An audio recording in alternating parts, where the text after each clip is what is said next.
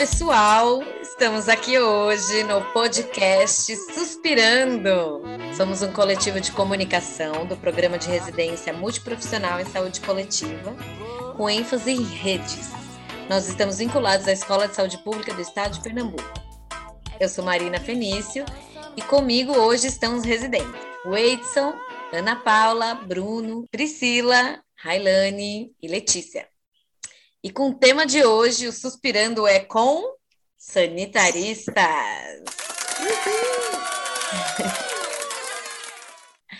A ideia desse podcast é debater o SUS, o nosso Sistema Único de Saúde, através do olhar dos profissionais sanitaristas que já atuam na área. Como estão os desafios para estes profissionais? Então, vamos fazer nosso debate com os convidados de hoje.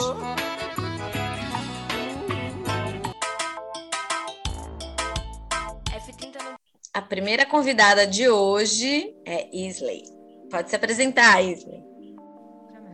Oi, pessoal, eu sou Isley, é, sou sanitarista, como a Marina já falou. Estou atualmente atuando na Sexta Gerência Regional de Saúde de Pernambuco, no setor de atenção à saúde. Eu fiz a residência de saúde coletiva pela ESP, né, e também tenho, sou pós-graduada em saúde pública pela UPE e sou fisioterapeuta. Então, um prazer estar aqui com vocês. Espero poder responder todas as perguntas. Ah, legal, seja bem-vinda, Isley. Bom, nosso segundo convidado de hoje é o Elieudes. Bem-vindo, Elieudes. Pode se apresentar. Boa noite a todos e todas. Eu me chamo Elieudes, eu sou biólogo de formação, fiz pós-graduação em saúde pública pela UPE, fiz residência em saúde coletiva pela CESAL, pela Prefeitura do Recife. Atualmente eu estou enquanto coordenador da Vigilância Epidemiológica aqui do Distrito Sanitário 1. Fui convidado para participar desse momento, estou muito feliz de poder contribuir com algumas respostas, com algumas questões que a gente vai, vocês vão abordar. E é isso, espero que seja bem bacana esse momento. Muito bom, bem-vindo. Hoje é, a gente vai querer falar, conversar com vocês, né, para saber um pouco como é que tá essa profissionalização, essa profissão, né, que é tão, tão forte assim para o nosso sistema único de saúde. E aí a gente organizou algumas perguntas, né, para a gente saber como que tá, como que vai ser o pós, o pós-residência, né? Então, quem quer começar? Oi, gente. Meu nome é Ana Paula. Sou sanitarista de formação. Atualmente sou residente em saúde coletiva pela Fiocruz Pernambuco. E a minha pergunta para vocês é, seria mais como fosse um debate mesmo, né? Queria que vocês falassem um pouco para os ouvintes sobre a importância da regulamentação da profissão de sanitarista para a saúde pública. Aí pode ser qualquer um, pode ser os dois, então, pode, ser, pode ser outro. certo, eu vou falar, vou falar Isley. É, bom, em relação à regulamentação, é importante, né, a regulamentação para que a gente possa conquistar direitos, como por exemplo o próprio espaço no mercado de trabalho, né? Porque assim a gente sabe que muitas pessoas acabam executando a função dita que é do sanitarista, né? A gente sabe que até pessoas sem formação ou só com formação em nível médio. Então, a regulamentação irá garantir que aquela, aquela atividade ou aquela função seja exercida única e exclusivamente pelo sanitarista. Além disso, né, a gente sabe que a partir do momento em que uma profissão é regulamentada, a gente pode ter direitos como piso salarial básico, né? Então a regulamentação vai garantir de forma efetiva o nosso espaço fidedigno no mercado de trabalho. Isso, perfeito. Eu super concordo com isso, sabe? Eu acho que é muito para esse lugar desse, do reconhecimento mesmo. A gente precisa desse reconhecimento enquanto sanitarista. A gente precisa que os espaços reconheçam que determinados lugares cabem somente ao sanitarista, porque é, a gente acaba tendo uma formação que a gente pensa sobre a saúde de uma forma mais ampliada, a gente acaba tendo um conhecimento muito mais amplo e, técnico também sobre algumas situações que algumas outras profissões não têm e que a, essas outras profissões acabam ocupando esses espaços que seriam nossos. E aí acho que essa é, falta de regulamentação torna isso assim, ah, esse lugar aqui deveria ser do sanitarista, mas está sendo ocupado por outra pessoa que às vezes nem tem uma, uma formação, não uma pós, nem uma própria formação de base de ser sanitarista, sabe? Então, enfatizando mesmo isso que Isley falou, é, é tudo dessa importância aí para gente. E acho que a gente precisa, de fato, lutar e cada vez mais enfatizar esse nosso espaço. Mas que eu ando percebendo que até anda dando umas alterações, assim, ao é. devagar, mas anda tendo. Tem alguns avanços, né, para o sanitarista, mas alguns retrocessos nos direitos trabalhistas, né? Agora a gente está observando a própria PEC 32 que foi colocada, né, para ser votada, um retrocesso gigante para o funcionalismo público, né? E a gente sabe que os sanitaristas trabalham em suma maioria nos serviços públicos, ou por com a regulamentação viria muito mais concurso, mas hoje a gente sabe que a maioria é contratação, né? Então a gente ainda está nessa luta. Só acrescentando, Marina, existe já um projeto de lei, né, para regulamentação da profissão, mas tem algumas ressalvas. Seja talvez seria interessante fazer nesse projeto, mas pelo menos já existe um projeto, né? Já existe alguém com interesse de, de colocar isso realmente em pauta, né? Já é um, um avanço, com certeza. Vamos para o próximo. Oi, olá, para quem está nos ouvindo nesse momento. É, meu nome é Edson, sou residente em saúde coletiva, com ênfase em gestão de redes, aquele nome lá, grandão. é, sou enfermeiro por formação e a minha pergunta hoje é, acho que, um pensamento meio que coletivo, né? Diante desse atual cenário político que a gente vê hoje em dia no Brasil, como você vê os espaços de atuação do sanitarista na saúde pública, né? Como você enxerga um local assim para gente? Se ainda há espaço para o sanitarista? Você quer começar, Wesley? Eu começo. Pode começar, pode começar. Depois eu falo. Pode tá. começar. Fica à vontade. É, eu enxergo muito a profissão de sanitarista como algo muito político, assim, sabe? É uma, e, e uma, uma profissão que tem na, na sua raiz assim o desejo de mudança, o desejo de, de fazer é, e de contribuir com, com o processo de saúde muito mais universal, seguindo os preceitos e conceitos do SUS, né? Tudo que está ali, a gente deseja colocar na prática, sabe? A gente deseja, eu falo por mim, na verdade, né? Enquanto sanitarista, eu tudo que eu aprendi na residência, na minha formação, do que é ser sanitarista, eu tento ao máximo colocar na prática. Mas infelizmente a gente esbarra de fato no processo político, assim, que impede, que faz com que a gente não consiga realizar algumas situações, que faz com que a gente tenha que muitas vezes passar por cima de algumas coisas que a gente acredita e tendo que silenciar um pouquinho ou retroceder um pouquinho, mas aí você acaba de alguma forma tentando fazer com que aquilo aconteça. Então eu, eu enxergo muito esse momento muito desafiador, sabe? Esse momento de grandes retrocessos, assim, de grandes retiradas de direitos na própria saúde, como algo que nos afeta bastante, né? Quando a gente incorpora de fato o ser sanitarista, esse ser extremamente político, esse ser extremamente que deseja esse processo da universalidade, né, de que todo mundo tenha esse acesso de que o SUS traz, de todos os conceitos do SUS, a gente acaba se afetando bastante. Eu particularmente me afeto muito assim, quando eu leio alguma coisa, uma retirada de um processo, de um, uma política, uma política que não sai, consegue andar, uma política que você vê que poderia ter uma maior visibilidade, mas ela está ali somente como algo assim representativo mesmo, assim, só para dizer que existe, mas a gente não enxerga um, um crescimento para além do que ela poderia crescer, sabe? Então, eu acho que esse momento que a gente vive para o sanitarista é muito desafiador, muito desafiador e acaba afetando o próprio processo de trabalho da gente dentro do serviço. É, existe sim emprego para sanitarista, só complementando né, o que ele falou, é, Eliudes falou. É, existe, existe sim, né? Porém, é justamente essa questão política no sentido eleitoral que acaba atrapalhando né, o nosso trabalho, mas eu volto a, a, bater na tecla da questão da regulamentação e, e como quem quiser, na verdade, é, ler o projeto, pode até colocar no Google, é, projeto de lei para regulamentação da profissão de sanitarista. Porque quando a gente fala assim, é, tem muito lugar para o sanitarista sem, um, sem uma lei dizendo assim, o sanitarista faz isso, a gente fica muito sem ter como se defender para provar que aquela função é do sanitarista e não daquela pessoa que está executando. Então, assim, o emprego existe, o mercado de trabalho existe. Porém, a função em si, ela ainda fica um pouco aberta, né, por não ser, não ter uma descrição é, em legislação do que é a nossa função e reconhecimento da nossa profissão.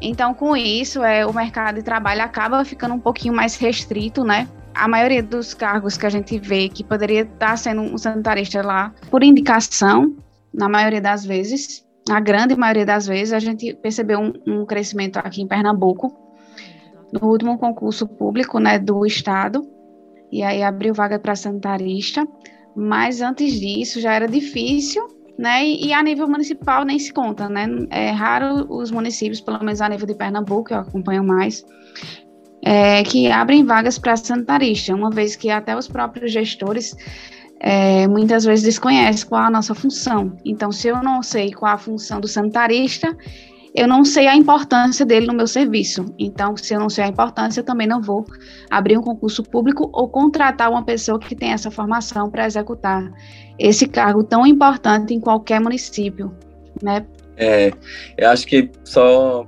pegando mais um pouquinho esse finalzinho aí, essa ideia do, dos gestores não reconhecerem o, qual é o papel do sanitarista, isso foi é, pauta de um projeto de intervenção da residência que eu participei, porque de fato a gente chegou nos distritos e as pessoas não sabiam o que era o nosso papel ali dentro, né? O que é que a gente iria fazer enquanto residente em saúde coletiva e futuro sanitarista dentro de um distrito sanitário, por exemplo. E aí acabavam que ficavam pegando pelas nossas profissões de base, assim. Ah, fulano é enfermeiro, jogava dentro do PNI porque acha que ela só vai envolvendo com vacina. É, fulano é dentista, então vai não sei, vai fazer não sei o que em tal situação. Então, isso fez com que essa inquietação, esse, esse processo de interrogação fosse pauta do nosso projeto de, de intervenção, de mostrar para eles o que é a função do sanitarista, o que é um sanitarista, qual é o papel do sanitarista. É, só reforçando isso que Yesley falou, que de fato o próprio gestor desconhece né, qual é a função do sanitarista e que a gente pode inclusive dominar o distrito sanitário inteiro, por exemplo, ser composto somente de sanitarista, sabe? Porque muitas funções ali dá somente para dar exclusivamente para a gente fazer e a gente atuar e fazer o que de fato a gente acaba é, aprendendo na nossa formação. Foi. E eu fiquei pensando também se teria assim uma grande diferença entre Recife, região metropolitana e o interior, sabe? Porque é isso, a, né, a questão da politicagem que a gente diz, né, essas influências que muitas vezes a gente vê que é maior, às vezes no interior, e aí garantir que esses concursos sejam a nível estadual, né, é importante também. E aí cabe a nós, né, fazer essa luta. Fiquei pensando muito isso também. Mas vamos para a próxima pergunta, que aí acho que vai vir mais coisa para a gente debater. Senão a gente Vai que vai. Quem quer ir? É, eu queria ainda fazer uma pergunta relacionada com ah, o projeto vai. de lei. então, é, há, umas semanas atrás teve uma audiência né, na Câmara discutindo esse projeto de lei. E um dos aspectos que, vinham sendo, que vem sendo falado é sobre a questão de excluir profissionais que têm uma formação de base e realizam a especialização em saúde coletiva ou residência em saúde coletiva. E muito do que foi discutido é que a proposta do projeto da regulamentação de lei da profissão não é excluir ninguém, mas trazer essa regulamentação da profissão, principalmente no sentido de estabelecer é, as atribuições da profissão. Aí eu queria saber como é que vocês conseguem perceber isso, é, essa relação, assim, né, de ter uma profissão de base e ao mesmo tempo ter é, essa especialização. E eu falo mais isso também no sentido de Ana, né, que, que especificamente tem a graduação em saúde coletiva. O Railane, é, eu li o projeto de lei e eu concordo, inclusive, porque vou, vou justificar. É, Ana Paula, por exemplo, fez uma graduação em saúde coletiva e aí a galera está fazendo uma pós em, em, saúde coletiva, né, a residência. E aí imagine, se eu concordo com o que na, na, no projeto, que por exemplo, eu como fisioterapeuta fiz a graduação em fisioterapia, fiz a residência em saúde coletiva e saio com o título de sanitarista. Porém, ainda não existia uma lei, né? Então tudo bem. Mas imagine se todo mundo que fizesse uma pós saísse especialista na formação de base. Seria injusto para quem fez a graduação. Por exemplo, se agora Ana Paula fizesse uma pós-graduação em fisioterapia, aí ela seria fisioterapeuta e sanitarista, não seria injusto? Na minha percepção, sim. Porque eu passei cinco anos, né, quase cinco anos na graduação, é, não acho justo realmente. Não faz sentido, na verdade, se nenhuma outra graduação para você tendo uma pós já lhe garante o título de graduação, porque em saúde coletiva seria diferente. Eu acho que se a gente permitir que isso, que essa lei dessa forma não seja aprovada, né? Não para quem já tem, né? Não é tipo assim, ah, eu já tenho, quero me livrar, não. Eu acho que é justo. O justo é justo. Então, se é uma pessoa fez uma graduação para sair com aquele título, não é justo uma pessoa fazer só uma pós e sair com o título. Então, eu concordo sim nesse aspecto com o projeto de lei. Discordo de algumas coisas, que nem estou lembrada agora, faz um certo tempo que eu já li, mas nesse aspecto eu, eu considero correto só sair com sanitarista quem tiver a, realmente a graduação após a aprovação da lei. É, mas eu acho que o mercado também não consegue abarcar, né? A gente não tem número de cursos suficiente de, de sanitarista, né? É, também, prazo, né? Tipo, isso, isso. Um... Mas eu acho que é, o mercado depois iria ser ampliado, né? Porque, por exemplo, a gente não pode justificar, na minha percepção, que, por exemplo, a gente não tem um número de médicos suficientes agora. Imagine se eu fosse fazer uma pós-graduação em medicina e saísse médica, né? Eu acho que, que vai por esse caminho. Considerar quem já está cursando uma pós e terminar, sei lá, até dois anos ou até quatro anos, estipular um tempo e só considerar eles como sanitaristas, tudo bem. Mas igualar com alguém que faz graduação eu não acho correto, na minha percepção, entendeu? Que é, Oi, eu sou Letícia, residente de saúde coletiva da ESP, sou assistente social e estou atuando em Garanhuns, na quinta regional. É, essa questão ela também, eu acho que ela coloca uma reflexão, né? Porque começou como pós-graduação, né? O movimento da graduação foi posterior à pós-graduação, diferente de um curso de medicina e fisioterapia, né? Que surge a graduação e posteriormente surge a pós-graduação, né? O processo de saúde coletiva, a formação de sanitarista, iniciou como uma pós-graduação, né? E agora, por necessidades outras, né, se viu a necessidade de ter uma graduação em saúde coletiva. Aí eu acho que isso coloca também outras coisas para a gente pensar, né? É, eu caminho nesse mesmo pensamento de que a graduação em saúde coletiva ela veio muito depois de quando já se existia essas pós-graduações em saúde coletiva que torna a pessoa sanitarista, sabe? Eu acho que agora restringir todo o processo vai ser muito delicado. Eu acho que cabe, inclusive, ao gestor, né, eh, trazendo essa regulamentação da, da profissão de sanitarista, acho que cabe ao gestor decidir o que ele vai olhar daquele currículo, por exemplo, né? Obviamente que a nossa ideia é que se tenha os concursos para que a gente possa tentar, né? E visto que nas residências se tem vaga para o sanitarista, ele também vai poder ter a especialização igual a gente enquanto sanitarista, né?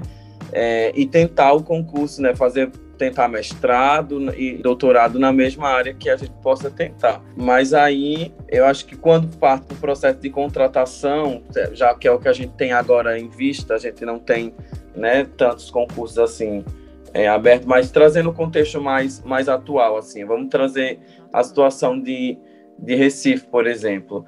Cabe a ele observar, quando ele vê o currículo, se ele vai querer alguém que já tem uma formação intensa desde a graduação enquanto sanitarista ou se ele vai querer alguém que se especializou enquanto sanitarista e mesmo recebendo o título, ele vai preferir que essa pessoa ocupe aquele, aquele cargo, né?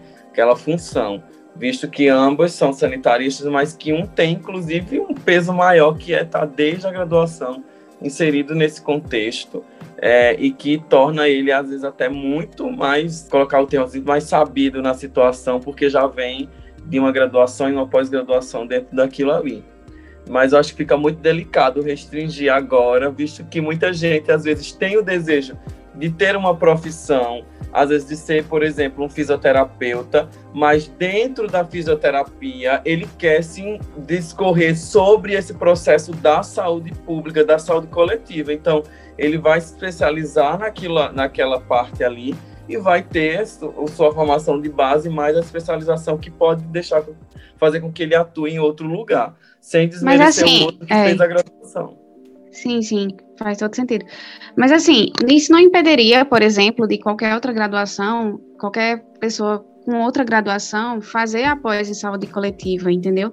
O que eu discordo é dar um título igual para quem fez uma graduação, entendeu? Por exemplo, eu posso ser fisioterapeuta com esse, é, pós-graduação em saúde coletiva. É, eu posso ser gestora, mas eu não sou igual ao sanitarista, entende? Sim. É esse o meu o caminho que eu penso, entendeu? Então aqui eu não poderia agora sim, porque eu já a lei já, por exemplo, vai aprovada depois de ser, mas digamos que eu sou graduanda em fisioterapia. E aí a lei foi aprovada hoje. Eita, eu não vou poder fazer saúde coletiva. Não, posso fazer uma pós saúde coletiva. Mas o título em si, por exemplo, eu não vou concorrer a uma vaga de sanitarista, porque aquela vaga de sanitarista seria para quem já concluiu após antes da lei, ou para quem está cursando a ou para quem cursou a graduação em saúde coletiva, entende? Embora o processo de formação tenha sido o de construção seja diferente, eu acho injusto, entendeu? Eu só tenho uma pós e concorrer, concorrer igualmente com quem tem uma graduação, né? Essa é a minha percepção. Vamos lá, deixa eu pegar o gancho, então. É, como é que vocês percebem é, a formação de sanitaristas por meio das residências em saúde? Eu considero assim a, as residências extremamente fundamentais, fundamentais. Hum. E eu falo por experiência própria, né? Eu acho que a residência ela te dá a oportunidade para além de alguns algumas outras pós-graduações que acabam tendo e que foi essa a minha a minha necessidade, né? Quando eu fiz pós-graduação em saúde pública, de toda querendo não já sai com o título também do que a gente discutiu anteriormente, sanitarista, né? Mas é, eu via na residência a possibilidade de saber de fato na prática o que é estar dentro do processo de gestão, sabe? É isso que a residência te permite. É durante os dois anos na qual a gente tem um percentual maior da prática de proporcionar realmente sentir o que é o processo de ser gestão na saúde, né? Então, eu acho essa formação da, da residência como eu já, já falei inicialmente, extremamente importante, porque ela realmente te coloca dentro do serviço, ela te coloca para ver as dificuldades, para ver as potencialidades, para ver que tipo de profissional você deseja ser, visto que você circula em diversos setores e aí você acaba conhecendo diversas formas de gestão, né? Você vê como uma pessoa atua, como outra pessoa atua, como ela enxerga o, território, como ela é, enxerga a população, né? E aí você vai se moldando e vai aderindo para você aquele comportamento ou dizendo assim, eu nunca quero ser essa pessoa, né? Então eu acho que essa só de ter o, o processo da prática já é um ganho extremo, assim, sabe? Só em, em a prática ser o maior percentual visto que teoricamente a gente realmente teria muita coisa para discutir, muita coisa para ver, mas acho que priorizar esse processo da, da prática é muito importante. Então, acho que é isso que dá o ponto maior: é você estar inserido no serviço e depois, quando chegar lá na hora, você já sabe realmente o, o que é, o que acontece, como é, sabe? Então, acho que é por aí. É, eu acredito que a formação, acredito não, tenho certeza, que a formação em residências contribuiu consideravelmente para minha formação como sanitarista. É como se eu não, com todo respeito ao PE, mas assim, é, a especialização em saúde pública me trouxe teorias. Teorias, teorias, teorias, e essas teorias eram insuficientes, né? Se você não conhece a prática, elas se tornam insuficientes. E essa insuficiência fez com que eu não gostasse da saúde pública. A saúde pública é aquilo que está no papel. É aquilo que está no papel, é aquilo que eu vi na graduação que não gostava. É aquilo que, por mais que eu tenha a questão do campo de prática, mas não tem gestão, né? Então eu vim para a pós-graduação em, em, em, saúde pública da UPE, fiz por ser próxima da, do meu município, enfim, por outros aspectos, e acabei não me identificando com tanta teoria. E aí teve essa oportunidade, né, de tentar a residência coletiva e realmente entender que aquilo que estava no papel ele pode sim ser efetuado. É, é aquela questão, acredita no SUS ou não acredita. Se você lê a teoria e ir para a prática, você vai querer que aquela teoria funcione, que aquela teoria realmente seja colocada em prática. Então a residência proporcionou isso e eu acho que seria impossível ser gestora antes de, ter, de ser uma residente porque a residência sim me formou como gestora. Com todas as fragilidades que a gente já conhece em relação a é, algumas preceptorias um pouco difíceis e tal, mas assim, é, foi essencial sim para minha formação. E a, gente é muito gêmeos nisso, viu? Já notei isso. Era do interior, né? Tem tudo uma coisa aí. Eu também senti essa mesma necessidade que você, assim. Esse foi o meu sentimento. Você falando eu me senti na sua história também, sabe? Porque se quando eu fiz pós em saúde pública tivessem me jogado dentro da vigilância para coordenar, você pode ter certeza que no segundo dia eu era colocado para fora. Minha nomeação saía num dia, a exoneração no outro, porque eu jamais saberia conduzir a vigilância, saberia nem eu não sabia, quando eu fiz a pós, eu não sabia nem o que era uma vigilância epidemiológica. Começa por aí, né? Então, se me jogassem lá, eu ia fazer assim: o que, é, que é isso aqui? O que é que estou fazendo aqui? Então, a residência me proporcionou isso, né? Conhecer a vigilância, estar tá dentro do processo de trabalho e hoje em dia ter tido a oportunidade de estar coordenando a vigilância epidemiológica e com um desafio maior ainda que eu peguei, que foi dessa pandemia que me veio de presente, assim. Foi um presentão, chegou. Mas é isso. E só explicando, né, também para os nossos ouvintes, que a residência ela é nomeada como padrão ouro, né, de formação. Discute muito no movimento de residências multiprofissionais em saúde sobre as 60 horas, né? Então é uma pós-graduação, lato senso, que você pratica 60 horas semanais e aí você tem 80% de prática e 20% de teoria. E tem que no final apresentar um projeto de pesquisa, né? Que a gente chama e nomeia como TCR, que é o trabalho de conclusão da residência. Então, assim, tem muitos, muitos lugares, né, do país. Pernambuco parece que é o segundo ou terceiro é, estado que mais tem vagas, né, para residentes. Então, assim, é no SUS, né? A gente está formando no SUS para o SUS, né? E isso é uma coisa muito incrível, assim. Bom, podemos ir para a próxima pergunta. Oi, gente. É, meu nome é Priscila, eu sou veterinária de formação e residente em saúde coletiva da Prefeitura do Recife. E aproveitando também essa questão das transições, né?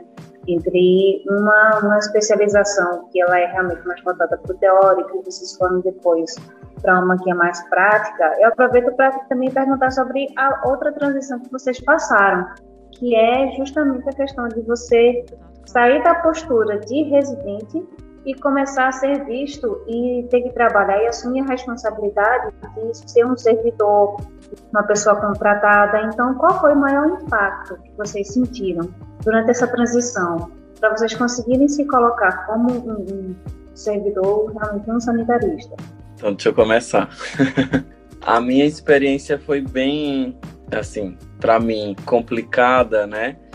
Porque eu voltei para o distrito que eu estagiei, né? O local que eu fiquei os oito meses, é, na qual a residência de saúde coletiva da prefeitura nos coloca, né? Ele nos divide em duplas, né? Nos oito distritos sanitários. E aí eu fui pro Distrito Sanitário 1, por, assim, não sei, pelo, pelo destino, pelo não sei o quê, e aí eu fiquei muito tempo na, na vigilância epidemiológica. Depois que eu estava terminando, quando eu estava terminando a residência, eu recebi esse convite para assumir a vigilância epidemiológica. E aí eu fiquei assim, poxa, as pessoas que eram os meus preceptores, agora eu serei o chefe deles, né? Chefe entre aspas, assim, né? Que eu não gosto muito dessa postura, não. Mas eu vou estar tá nesse lugar agora, assim. Então, para mim foi muito impactante, assim, chegar no primeiro dia, olhar para todo mundo, assim, e dizer, poxa, agora? Como é que eu vou fazer, né? Como é que eu vou olhar para essas pessoas assim? Como é que eu vou me comportar? Se antes eu tinha uma relação muito assim, eles, eu me espelhava neles para fazer as coisas, aprendia com eles agora. E a ideia que é que o coordenador parece que ele tem que saber de tudo que está ali, sabe? E aí eu fiquei, mas espera aí, eu não sei de tudo que está aqui. Ele sabe muito mais que eu. Tem gente ali que está há 16 anos dentro da vigilância, sabe? Então, para mim foi muito impactante assim, é, chegar e observar dessa forma, assim. E aí depois também conseguir conquistar os olhares das outras pessoas, né? Porque você chega um pouco mais novinho, assim, né? Como eu falei, tem pessoas que já estão lá há muitos anos, então tem muito esse desafio, assim, de peraí, eu preciso assumir a minha postura, eu preciso é, dar conta das demandas, porque é o meu nome que está ali, querendo ou não, né? É, eu estou assumindo agora um, um, um local de chefia, sabe? Então, é, você, eu passei muito, muitos meses ainda assim sem conseguir me colocar.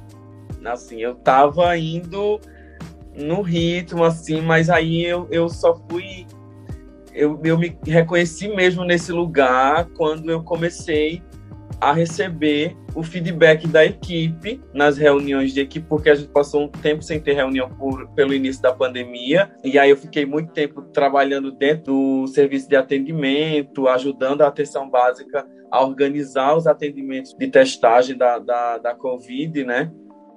E aí, depois disso, foi que a gente começou a ter reuniões. E aí, quando eu comecei a ter esse feedback da equipe, quando a gerência distrital me teceu elogios e me colocou nesse lugar de gestor, eu fui disse, ah, agora sim, eu consigo me enxergar enquanto gestor. Mas antes disso, eu fiquei meio perdido, assim. Mas eu acho que eu, eu lembrava muito, como eu falei anteriormente, dos lugares que a gente circula, eu sou um, eu falo que eu sou um Frankenstein, assim, sabe? É, eu sou um pedacinho de cada lugar que eu passei e que eu aprendi e que eu me interessei pelaquela forma de gestão da pessoa e aí eu sou um pedacinho de cada um. Eu sou a humanidade de um que eu passei, principalmente das políticas é, da política da, da população LGBT.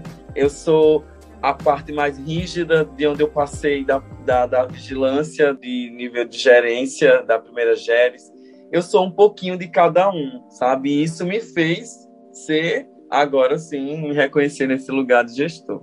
Bom, é, a minha experiência, né, de, de, de sair de residência para ficar como sanitarista, né, do setor que eu trabalho, demorou um pouquinho, porque, assim, teve o um concurso do Estado, né, demorou um pouquinho para chamar, enfim. E aí, depois de um ano da residência, teve uma seleção, que é uma coisa rara, mas às vezes tem, minha gente, é, em um município chamado Lagoa do Ouro, que é da Quinta. Então, teve uma seleção para coordenador. E aí, eu disse, não, é a minha oportunidade, porque eu não tinha influência política, no sentido eleitoral, né, para ser indicada para um cargo, para ser, ou influência assim, é, de tipo, você é muito competente, eu gostei, da, você é pouco competente, mas queria que você ficasse aqui, nunca. Então eu não tinha como ter essa oportunidade. Mas teve um, uma seleção em Lagoa do Ouro, e aí eu passei nessa seleção e fui lá ser coordenadora né, da atenção primária e fiquei lá até ser, ser chamada pelo concurso. Então, assim, quando eu fui para lá no primeiro dia, eu disse por onde eu começo. E aí no segundo dia eu percebi, eu tenho que começar por garantir que as unidades ficassem funcionando. Que a gente pensa que ser gestor, ser sanitarista, enfim.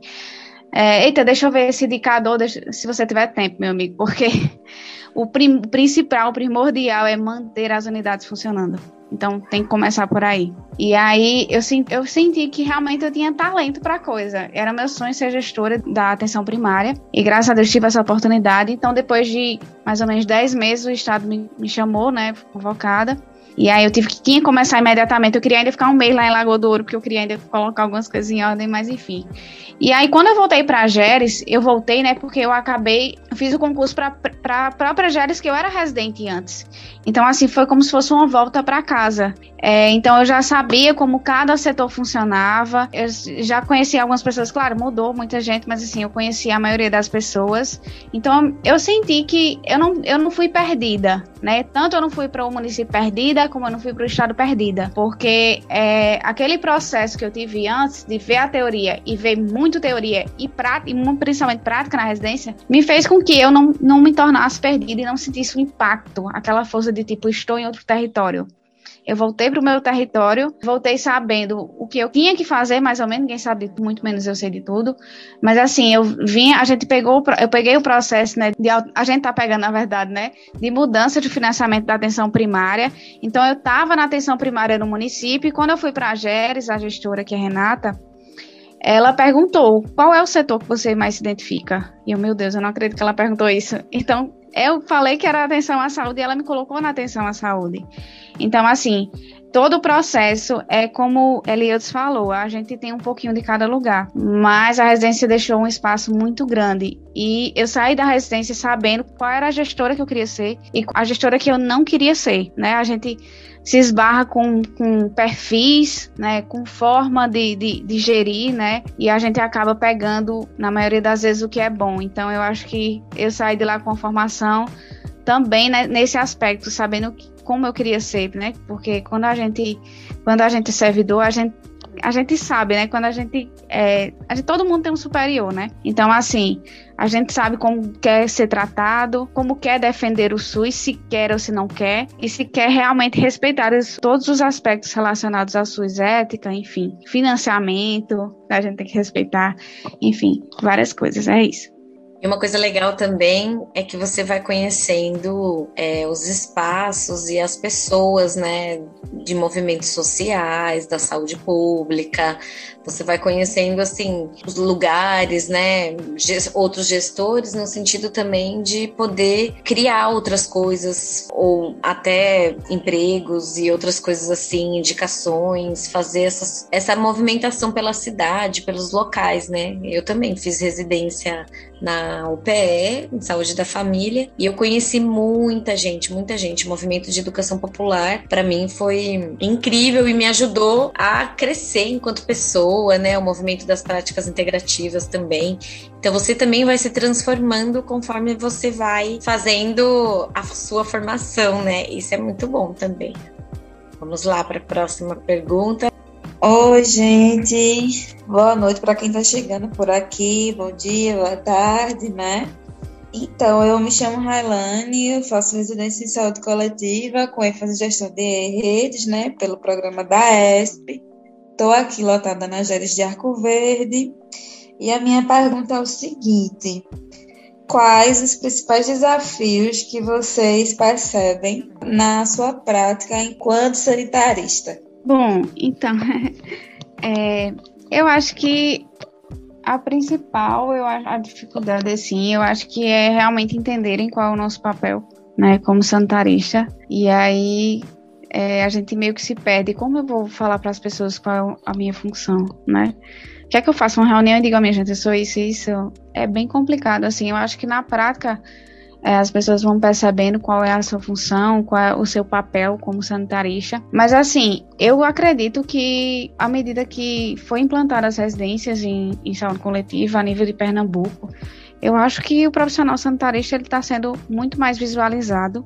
Né? E eu acredito que na prática, acho que a maior dificuldade é realmente colocar é, tanto o reconhecimento né, do nosso papel que garantir que o SUS realmente funcione, né, de acordo com todas as políticas. Acho que é garantir que ele funcione e que as pessoas entendam como ele deve funcionar. As pessoas, no caso, eu digo assim, tanto gestores quanto os usuários, né, que a gente é, cobre do SUS o que ele garante, né, mas que a gente também, é, como gestor, entenda que a gente precisa realizar algumas atividades, algumas funções para que ele seja garantido.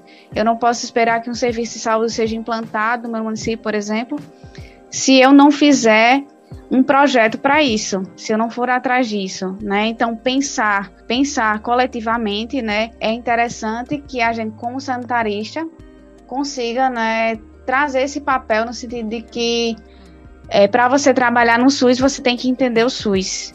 E se você não entender o SUS, você não vai fazer levantamento de perfil, você vai, não vai implantar serviços e principalmente não vai avaliar a qualidade do que já existe. Eu acho que a nossa dificuldade como sanitarista, quando a gente percebe assim a nossa função, pelo menos eu digo a nível de estado, a nossa intervenção a nível municipal, ela fica um pouco limitada quando a gente pensa na questão da regionalização. A regionalização teve aspectos positivos, a descentralização teve aspectos positivos, mas tem aspectos negativos. Quando a gente pensa, por exemplo, que às vezes um secretário de saúde ele não entende o SUS, né? E aí a gente está colocando, depositando a responsabilidade de gerir o SUS.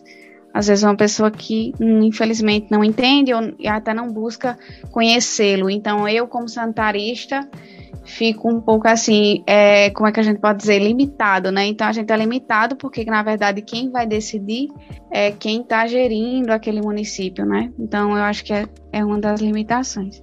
É, eu super concordo com Yasmin, sabe? É, eu acho que para além de tudo isso que a gente já veio falando sobre, né, inicialmente sobre o reconhecimento, né, de ser sanitarista, eu acho que as, as outras dificuldades, é, a dificuldade também é, é muito disso, assim, é sentir a presença mesmo do SUS dentro do serviço. A gente, eu fico particularmente muito nesse anseio, assim, eu fico ali sempre fazendo com que as coisas estejam sempre dentro do que o SUS está dizendo que é, sabe? Sem deixar que as pessoas tentem colocá-lo para um outro lado, sabe? E que também acho que é a gente, quando sanitarista que está nessa defesa do SUS, né, a gente fica muito atento também, muito já pronto para dar aquela resposta para quem mexe com o que a gente ama, né? E quando a gente está como sanitarista, é porque de fato a gente ama o SUS e aí a gente tá para defender. Então a gente fica sempre fica nessa defensiva assim, porque o tempo inteiro as pessoas estão tentando trazer o colocar o SUS num lugar muito ruim, né? E esquecem que ele é é a nossa vivência assim, sabe? Então eu, eu vou muito nesse nesse lugar que a Azen falou e, e também nessa dificuldade, às vezes, de alguns lugares, né, alguns gestores não serem, é, serem uma pessoa assim que não tem conhecimento nenhum sobre o SUS, mas são as pessoas que decidem, né, que infelizmente naquele momento tem a palavra de decisão. E aí é, a gente se esbarra nessa, nessas dificuldades assim também, de alguém que não tem noção do que está fazendo, não tem noção do que o SUS pode fazer, e aí acaba deixando tudo de cabeça para baixo e isso afeta muito assim. Eu sou muito das afetações, né? A vigilância ela é muito fechadinha assim, mas aí eu sou como eu sou uma pessoa muito emocional, eu tento levar para o serviço isso daqui, porque eu acho que a gente tá na saúde, a gente tá lidando com, com seres humanos e seres humanos é, é sentimento, sabe? É verdade, é coisa, é existência. Então, eu preciso que o SUS seja isso, que a vigilância seja isso, que ela seja a existência, que ela entenda que, que apesar da gente estar ali com um monte de papel, com ficha de notificação, mas são pessoas que estão ali do outro lado, sabe? São os é a população que está ali. Então eu preciso que na vigilância a gente sinta sinta de verdade é o, o que a gente está vivendo ali e que a gente transforme essa coisa muito certinha assim em algo mais leve, mais construtivo, mais humano de verdade. Então, esse é, é um desafio também, assim, eu considero um desafio, mas eu acredito que eu tenho conseguido fazer um, uma coisa diferente, assim, eu sim, a equipe está mais diferente, assim, a gente consegue discutir mais as coisas nesse olhar mais humano, assim. E eu acho que é, que é um do, dos desafios, porque eu acho que, que ser sanitarista é isso, assim, é ser mais humano, é, é olhar as coisas com mais humanidade. Eu enxergo muito por aí. Vamos tentar acalmar, então, ou não, o coraçãozinho de quem está ouvindo a gente nesse momento. E deixa eu fazer a pergunta que todos residentes se perguntam. Tem emprego para sanitarista? E aí, Ashley? Eu, eu acho, ó, oh, veja, é, eu acho que a gente acabou, de certa forma, respondendo, né, em alguns momentos, não foi, Eliud? Foi. É, o emprego realmente existe, né? Mas às vezes ele está sendo ocupado, uma vez que a gente não tem uma função definida em lei, para dizer assim, ó, você está fazendo uma coisa, mas é de sanitarista. então, assim, o, o, é, o emprego existe. Porém, é, muitas vezes está ocupado por uma pessoa que não tem formação, né? É, é que não é sanitarista. É, a gente percebe, por exemplo, que agora é, o Ministério da Saúde está investindo muito em cursos, inclusive é, os secretários municipais, por exemplo, estão participando de cursos para formação de gestores. A gente percebe que está tendo uma realidade diferente em relação à formação dos gestores né, do SUS, mas a gente percebe que é, em relação à introdução do sanitarista em escalas municipais é muito da, da, da liberdade do gestor né, o gestor, de entender qual é o papel do sanitarista e de entender a importância que é o sanitarista para o setor, para o município, né? Então, assim, eu acho que a gente precisa realmente sensibilizar os gestores, no caso, é, prefeitos, enfim, secretários de saúde, enfim, para entender como seria interessante a gente ter um sanitarista na Secretaria de Saúde Municipal, por exemplo, na Secretaria Municipal de Saúde né? Então a gente precisa, a gente está num processo que a gente precisa sensibilizá-los. Então eu acho que a partir disso, dizendo eu sou importante por isso, é que a gente vai conseguir entrar mais nesses espaços que estão sendo ocupados, entre aspas, é, por pessoas que não deveriam, né? Porque assim, a gente está dizendo não deveria, mas certo. Mas o que, é que a gente tem garantido em lei para dizer que você não deveria? A gente não tem. Então, assim, infelizmente, né? Infelizmente, lamentavelmente, mas eu acho que é, é, aquele diferencial, né? Eu ser diferente, né? Cada um ser diferente e demonstrar que a habilidade que tem para executar tal função, né? Então eu acho que é isso que vai acabar dando espaços para vocês, para a gente, né? Eu me senti contemplado com o que Isley falou. Tem emprego sim, tem. E é nesse modelo que ela falou. Então, eu vou entrar na minha pergunta, né? Que caminha um pouco por esse lado, né, do, do nosso sonho utópico mesmo. É, a gente, quando vai estudar saúde pública, a gente fica pensando, né, sonhando coisas que poderiam melhorar, o que poderíamos fazer e tal. E a gente não tem noção desse impacto que uma gestão pode fazer, né? Um amigo meu disse que só de alguns processos organizacionais e, e, de orientações, né, pequenas tabelas que ele fez numa policlínica, ele, ele conseguiu aumentar 52% os atendimentos naquela policlínica, né? Então a gente fica pensando, quando a gente melhora um sanitarista, quando a gente melhora um gestor, a gente melhora o, o serviço público em si, né? Porque o SUS somos nós.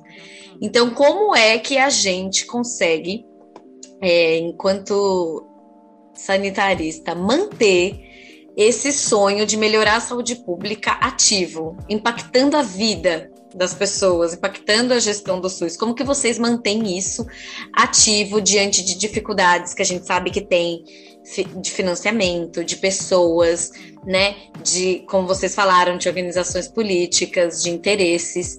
Então, é como vocês mantêm essa chaminha acesa. E aí eu aproveito para pedir esse conselho ou uma mensagem para esses futuros sanitaristas que estão aqui? A base de muito, muita terapia e óleos essenciais. Ai, muito bom. Muito bom. Então, eu sou uma pessoa muito sonhadora, assim, sabe? Eu, eu sempre fui essa pessoa muito sonhadora. Então, aonde eu chego, eu quero colocar o meu sonho em prática. E quando eu amo algo, assim, quando eu gosto do que eu tô fazendo, eu quero fazer muito bem, assim, sabe? E eu acho que, apesar de, dos desafios, né, apesar das situações, eu tento levar esse, esse o que eu tinha dito anteriormente, assim, eu tento levar o processo da humanidade mesmo, assim, sabe? De, de sentimento, assim. Eu não gosto de nada seco, eu gosto de tudo muito preenchido, assim, eu gosto de tudo muito com sentimento e verdade. Então, eu, eu levo para o meu pro serviço isso, assim, o que eu acredito então, se eu acredito, eu levo aquilo lá para o trabalho, sabe? Eu levo para a equipe inteira. Como eu falei, eu, apesar da vigilância ser algo muito que a gente lembra, né? Quando eu falo em vigilância epidemiológica, eu lembro muito dos números, né? Das percentual, não sei o que, quantas pessoas adoeceram. Só que aí eu, eu sempre desde o início falei para a equipe, vamos tentar e vamos lembrar que tudo que a gente está fazendo aqui vai causar um impacto, né? Vai causar uma, uma alteração, vai causar alguma coisa na vida de alguém que tá ali naquela ficha, sabe? Que é alguém que tem seus amores, que tem suas importâncias, que tem suas vivências, suas fragilidades, né? Que tem tudo ali envolvido, fazendo com que, que ela chegasse àquele tipo de, de, de adoecimento. Então, é, lembrar para eles desse, desse processo foi tentar cada vez mais humanizar esse lugar, né? E, e não deixar as coisas muito frias e calculistas, assim, sabe? E apesar dos grandes desafios, é, eu acho que é, é, é, ficar nesse lugar sempre do sonho, assim, e de levar esse desejo.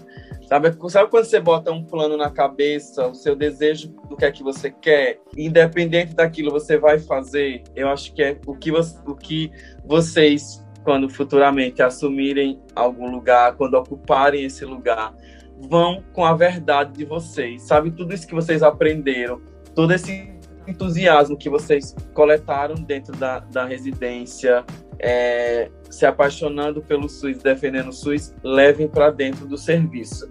Isso pode ter certeza, contamina, né? Eu acho que, que é, é, o clichê de que o amor contamina, sabe? Então, fazer com verdade, fazer com vontade, contamina as pessoas. E eu acho que eu tenho notado isso no, no meu setor. Eu já contaminei algumas pessoas. Eu, eu acho que eu contaminei alguns residentes, inclusive, que passaram por lá.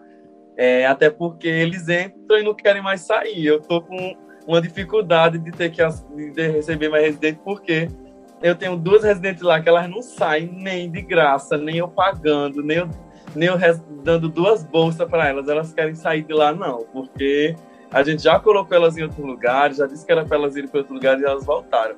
Então acho que é isso, acho que fazer com verdade, com vontade, contamina e é essa, acho que é essa mensagem que eu deixo para vocês. Façam com verdade, vão com vontade e vai dar certo. E eu espero encontrar vocês por aí nos lugares para a gente construir muita coisa junto.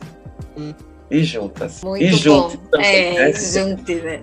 Bom, pessoal, então, em relação a essa questão de utopia, né, em relação ao SUS, é, eu acho bem arriscado, né, foi quando é, foi definido na Constituição que a saúde é direito de todos e dever do Estado.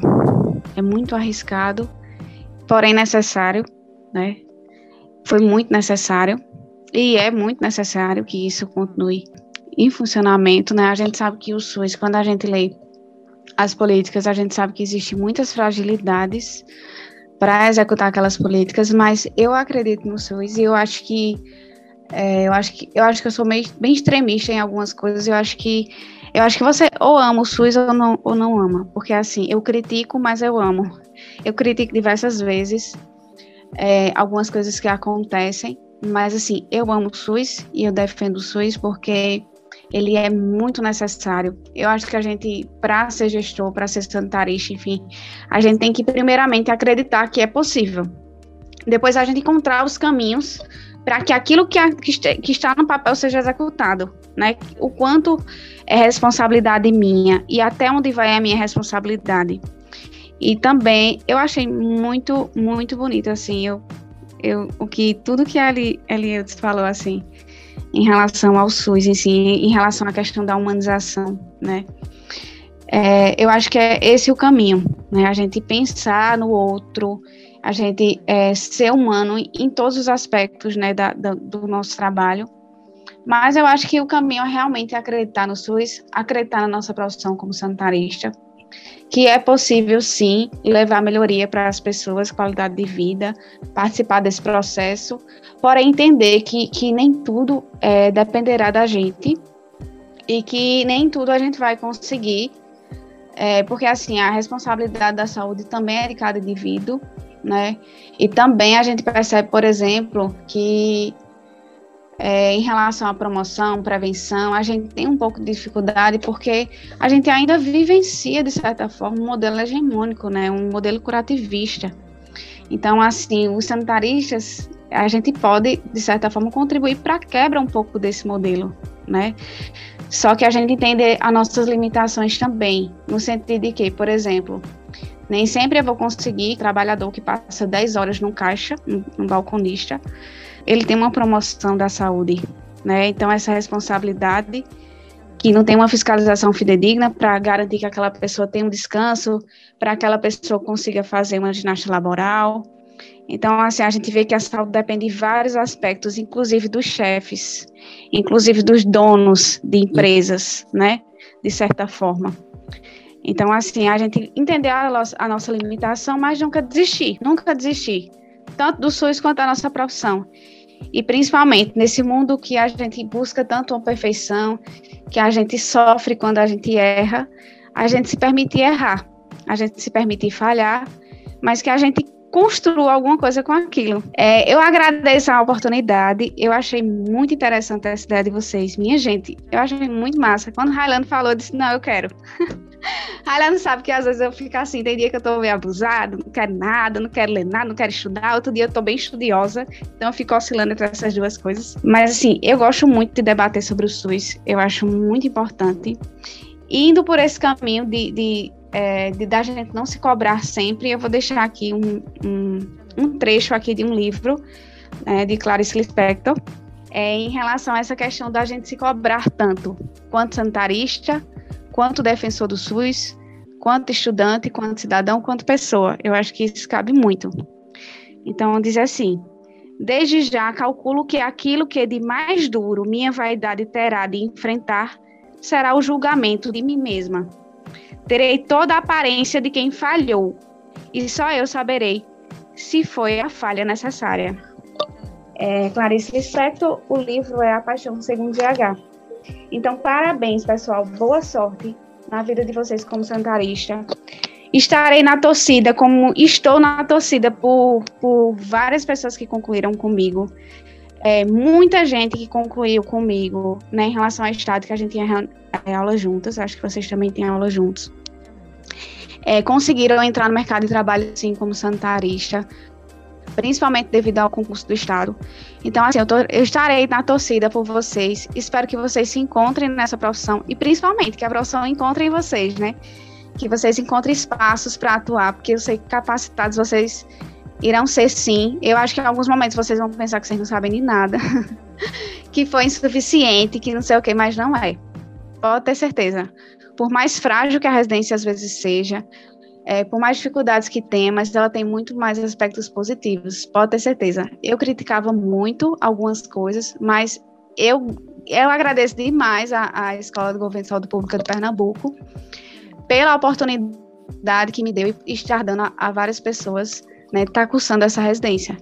Então, muito obrigada desde já, boa sorte, parabéns Marina e todo mundo que faz parte desse projeto, né, digamos assim, de estar tá levando essas discussões para outras pessoas. Parabéns mais uma vez e muito obrigada. Então, eu queria. É, até, você até falou aí de palavras de, do momento, né? Que a gente sempre fazia isso depois do final da, da, de cada momento da residência. E aí eu queria, para mim seria muito gratidão, assim. Eu fico muito feliz quando eu recebo algum convite para participar desses momentos assim de discussão e que traz esse, essa discussão sobre o SUS, né? Eu, eu ficaria muito mais tempo aqui, fechando sala, abrindo sala, fechando sala, abrindo sala, até não sei que horas, assim. Seria um prazer estar aqui com vocês por quanto tempo fosse necessário. É, então, agradecer pelo convite, sempre que que quiserem, eu estou sempre disponível. Eu mudo a agenda, eu faço qualquer coisa para poder ter esse momento, assim, esse contato, essa, essa, esse momento de discussão para mim é muito importante. Então, parabenizar vocês por estar tá proporcionando esse momento, assim, por terem tido essa ideia de levar para as pessoas, né, é, a, os temas e que aí elas possam ouvir e possam refletir sobre isso. Então, assim, parabéns de verdade. Vocês são a, a, a construção e o, os caminhos de novos tempos, de novas formas de se fazer o SUS aí. Eu acho que quando a gente ocupar todos esses espaços, a gente de verdade vai ter um, um, SUS assim sem igual. Eu acredito muito nisso, assim. Eu acredito muito nesse, nesse pessoal que está chegando, nessas novas ideias, nesses processos de empoderamento, nas diversas situações, sabe? Né, nas, nos empoderamentos pessoais que a gente leva para o trabalho e a gente empodera também ali. E aí é isso, é agradecer. Obrigado, parabéns para todos e todas. E aguardo vocês aí nos espaços. Espero encontrar vocês em algum momento assim. É a gente que agradece vocês, toda a disponibilidade, toda a abertura, né? A gente é, começa a criar também outros dispositivos dentro da própria residência para a gente aguentar, né? as adversidades que a gente passa, todo aquele perrengue que a gente tem, porque é assim, a gente vai criticar sempre, vai querer melhorar sempre, mas como você bem disse, né, vamos humanizar, vamos é, não se cobrar tanto. Então, um passinho de cada vez, né, gente? É isso, parabéns e obrigado. É isso, né? Pode dar certo, pode dar errado, e aí a gente vai tentar fazer dar certo de novo, né? O legal é isso. Eu acho que essa inspiração que vocês trouxeram para a gente hoje né? Vai, tomara que tenha atingido também muitos dos nossos ouvintes. Então, espero que todos tenham gostado. Até o próximo Suspirando. O SUS é nosso, ninguém tira da gente. Direito garantido não se compra e não se vende. Valeu, gente.